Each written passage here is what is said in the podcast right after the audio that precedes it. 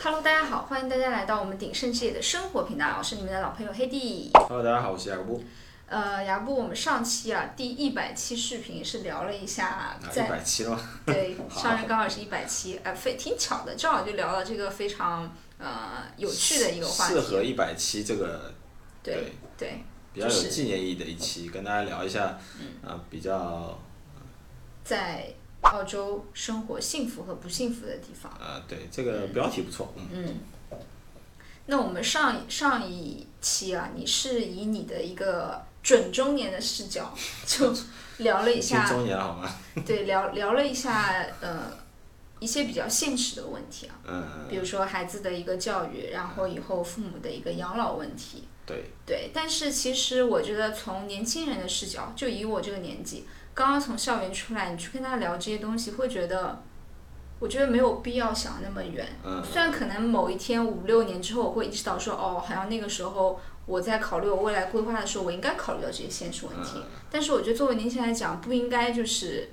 在那个时候就呃被这些牵绊住，还是应该说想做什么就去做什么，去勇于尝试。对，如果有一天我后悔了，就是自己去承担后果，再去调整。我觉得也没有什么，我觉得这是人生就是的一个意义所在，就是要去试错。嗯嗯，你觉得呢？对我上期我记得我讲到好像是就老人和孩子嘛，就讲到澳洲的一个、呃下限比较高，上限呢，因为之后 A、B、C 我不知道了，只如果是初代移民的话，肯定会有一个无形的天花板在那边。嗯。呃，那我个人认为就是说上期讲的幸福感，就是说在澳洲的幸福感来自于哪里，就是顾虑比较少，就是你知道说你的那个底线。在在那个你可以接受的水平，不会掉到那个你特别糟糕的那种状态的时候，你的顾虑减少之后，你的幸福感就会提高，有点像你买了一份保险，你知道吗？就就这种感觉，像买了一份保险，就比较有那种安全感嗯啊。但是如果只是有安全感的话，那其实也是不够的，特别是对于年轻人来说，因为他说啊，我只是想躺在家里不出事情啊，或怎么样，那这个层次又比较低。那所有的年轻人他都一定会想到说，哎，我自身的发展带给我的幸福感自到我底实是现。对自我实现啊，或怎么样的，那带给我的幸福感是什么样子？嗯我觉得在在澳洲的话，特别是我们就讲初代移民吧，我们不去讲那个什么 A、B、C 啊，我们只是讲初代移民。我觉得，呃，如果来了澳洲之后，因为我之前有提到过，就是这个天花板一定是存在的嘛，这个天花板是肯定存在，我们还是要现实的去承认这个问题。啊，如果你是一个比较呃在意啊、在意表面上这样东西的人呢，如果生活在澳洲的话，相对来说，我觉得幸福感可能会比较低一点。啊，确实在澳洲不像中国这么热闹啊。我觉得每个人如果要在这边寻找自己的幸福感呢，首先你要有一个自己的兴趣爱好，你要找到一个你要找到一个圈子，要找到一个自己和兴趣爱好相志趣相投的一个圈子。这样的话呢，你就至少会相当于你空下来的时候会有事干。啊，它因为你不管是上街也好，或者是在住宅区附近闲逛也好，肯定不会像中国人这么多。啊，第二呢，就是要对自己的职业表象啊，要有一个正确的理解。像呃，国内的话呢，它三六九等基本上还是分的比较清楚的啊。西装领带出入高级的写字楼啊，那就是一种呃身份的象征啊。在澳洲的话，因为我之前我们也说嘛，就基本上就是相对来说阶层差距不是那么大。啊，有可能你是你可能只是一个呃，就是商场的一个销售人员，嗯，那你的工资水平可能和啊、呃、一个，比方说一个随便说啊，一个银行前台啊，或者是一个比方说一个就是穿西装的人，他的呃收入水平其实没有差特别多，啊嗯所以说也不要觉得说，哎，因为这份工作好像它不是像我们中国想象中这么体面啊，他就他的生活状态就一定很糟糕，嗯，啊，他一定是吃不饱穿不暖，其实不是啊啊，所以我们还是要回到个体他的一个需求上面。对，嗯就在澳洲的话，呃，就为什么别人会觉得说澳洲住着没有幸福感？嗯就是他带着中国的对于职业的有色眼镜在看这边的人，嗯嗯他没有知道不知道说这个人背后他生活的怎么样，因为所以说他会觉得说，哎，你一定在澳洲不幸福，因为你是澳洲的蓝领，你是嗯澳洲的呃什么二等公民、三等公民，是是你觉得别人生活的不幸福。但是大家要去想一个问题，就是他觉得不幸福，他又不傻，他他他如果觉得说生活的水深火热，他为什么不回国？就很简单这样一个道理。我我从来不看清这边任何一个蓝领，有可能他一个建筑工人收年年收入十几万、二十几万，我都我都不惊讶，因为人家真的很辛苦的在工作，啊，因为据我所知，在这边干装修的，一年十几万非常非常正常。嗯。啊，如果大家有这方面的技能的话，可以考虑来 澳洲发展一下。呃，所以说不要看清，不要因为职业而去看清这边的任何一种工作啊。我觉得咱们的标题说在澳洲生活与不幸幸福与不幸福的地方，那其实可能换成换成任何一个国家都可以。我们也可以说在中国生活幸福与不幸福的地方，因为幸福对幸福每个人来说，它是定义都不一样。对，所以说，换言之，在工作在中国生活就不幸福了吗？其实也未必了。嗯，因为我们之前的那一期讲的是那个，就是它的它的比较就是下限嘛。嗯。但如果你的你在你这你在中国的条件比较好，嗯对吧？然后呃，你的你你的天你出生的那个天花板就比较高，嗯你不用去考虑那些呃生老病死啊这种最基本的生活保障类的问题。啊，小孩的教育基本上也不是特别的愁啊，家里面有套学区房，或者是能够能够就工作可以供的去上比较好的学校，不管是国际学校也好，还是还是公立学校也好，a-，anyway，当你的天花板比较高的时候，你在中国生活同样也可以有自己的幸福感，啊、取决于说，取决于说你会你会不会觉得说中国的那个工作强度，工作强度是不是能够接受？我觉得就是可能也完全不能用天花板去说吧，就可能从我父母的角度来说，可能我只是来自于一个普通的家庭，我们家没有那么高的，嗯不能给我提供那么高的天花板。嗯但可能从父母角度来说，他会觉得你跟我们在一起是最重要的，嗯。对，这样子他们的幸福感会提高。嗯那从我们这代人角度，可能会觉得我想要过我自己的生活，嗯，对我想要很过难过我自己想要的那种生活。就是你没有办法去平衡两两对两代人，但大家都幸福的一个一个所以这个方方法有没有？就普世原则来讲，一个人的幸福感，呃，那哈佛的那个经济心理学研究有表明，当你的年收入到了多少万美金啊，他们是以美国做的研究，我记不得了，可能六万还是八万，我们就 X 万美金的时候，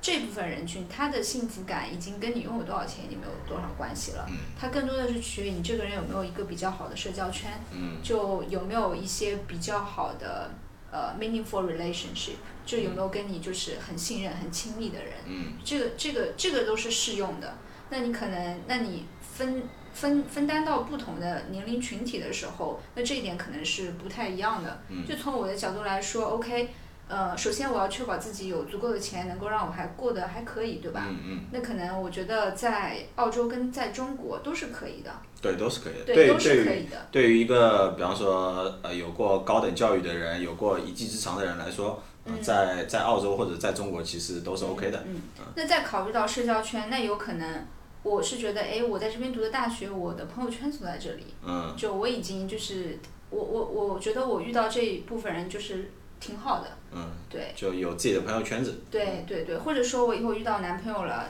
就那可能觉得挺合适，那就可能又会成为我一个觉得我在澳洲生活更幸福的一个理由。嗯，对但有些人回国是因为他的朋友圈子在国内，他放不下，所以说对，他觉得对回国会更加幸福一点。对，嗯，还有可能他会觉得说，呃，会考虑到想要跟父母在一起，可能从小。那我对是因为我从很小就是离开家去寄宿的，嗯所以我比较独立。对，嗯就这个，我觉得还是会 有啊，寄宿家庭的小孩都很有钱，你是不是有隐藏自己的没有身份？住宿很便宜吧？因为在在上海，我知道，但凡是寄宿就 boarding school 就很没贵有了。没有，我们那边寄宿的都是农村的孩子，嗯，没空 管。啊，这样的。然后所以说，归根结底，聊幸福感这个问题呢，其实比较好聊的是聊自己啊，因为每个人都知知道说自己要什么。啊，我想要那种热闹的热闹的生活环境，我想要方便的购物啊，我想要美食啊，二十四小时不关门的商店。呃，我觉得在中国会有幸福感。那如果说你不是特别的计较这些东西啊。你觉得说 OK，我的职业我不是特别 care，我只要能够挣到一份足够的钱，然后呃，我不用有太多的就是说生活最基本面上的那些顾虑，呃，我就觉得已经满足了。然后我可以想要一个比较宽敞的一个居住环境啊，或者怎么样的。那基本上在澳洲呢就能找到自己的幸福感啊。我觉得最大的问题取决于说，啊我觉得你不幸福啊，这个是这个是聊幸福感里面最容易出现的一个问题。嗯，所以说也是这个社会上面通常来说会出现矛盾的一个问题，就是父母觉得说留在外国的小孩不幸福，或者说在外国的人觉得说，哎，我高看自己一等，我觉得回国的那些人不幸福。啊，这些这些都其实都是不对的，因为你站在自己的角度去评判别人的幸福，说哎你没有幸福感，那这个是我觉得不对的。冷暖自知啊，就是你你人有选择生活在哪里的权利。嗯啊，当他生活在国内的时候，他就他就有有有着权利去寻找生活在国内的那个幸福感啊！你不能说我不喜欢商场，然后你说哎你喜欢商场的那种那种生活方式就是不行。然后别人想要一些比较亲近的，想要在后花园里面坐着看看看书啊，或者怎么样的那种生活，你你不能因为说你是一个很忙碌、很充实的人，然后你说哎那个人他是一个懒人，他他他一定他不的幸福。生活太无聊了。对他的生活很无聊，他一定不幸福啊！这个这我觉得是都是不对的啊。呃呃，然后换就不可以以自己的标准去评判别人。对，当你不去做这样的事情的时候，你你就会知道说啊，幸福到底是一个什么样的东西。呃，另外的话，我觉得可能有有一类人是没有资格谈幸福的，这样说太狠心了。好惨啊，这样的人。就是，但这种可能真的可能是你我他都有可能，嗯就在某一个瞬间的时候，你什么都想要，啊那你肯定会觉得自己不幸福。啊，对对，什么都想要，一定是不幸福的。就呃，有些人他他不知道出。他出他虽然人已经在国外了，但他会跟你讲国内有啥有啥有啥有啥，那他就不幸福。啊，有些人在，有些人在国内，啊，他跟你说，哎，国外好好好好好，怎么都好，他完全一眼一个正眼都不看国内的情况，那他也不会幸福。对，所以说取决于说，就一人一定要人一定要知足，啊，人一定要知足，没有一个国家它是面面俱到的，啊，所以说人不能太贪心啊，太贪心的话一定不会幸福。对对，嗯，行啦，我觉得幸福感 OK 吗？因为我身边是有留在澳洲的人，然后也有拿了绿卡回到国内生活的人，嗯，这些例子在我身边都非常多。那我都会，我觉得他们每个人，只要他们不后悔他们做的事情，我觉得他们生活应该都是幸福对， 我觉得这这个挺重要。 的啊、因为因为你知道不幸福人就会产生动力去改变嘛，啊嗯，产生动力去改变嘛，所以说不要去驾驭别人，嗯，不要去驾驭别人，呃。可以吧？这个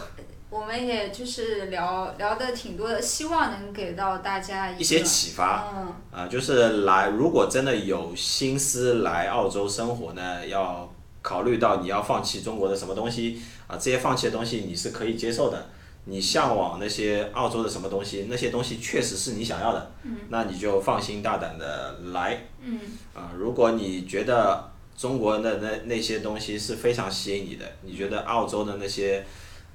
比较慢节奏的生活，你是并不一定是需要的。你觉得你的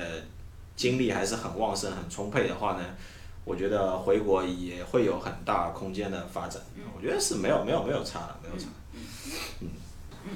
就说没有幸福感这个事情，其实没有这么这么复杂。每个人其实都在都在寻找自己的幸福。这是人的本能。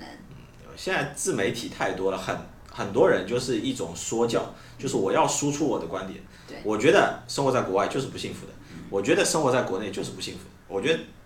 这些自媒体都是，啊、我觉得感觉要说脏话了。我觉得不要轻易相信单一的标准。当你发现九十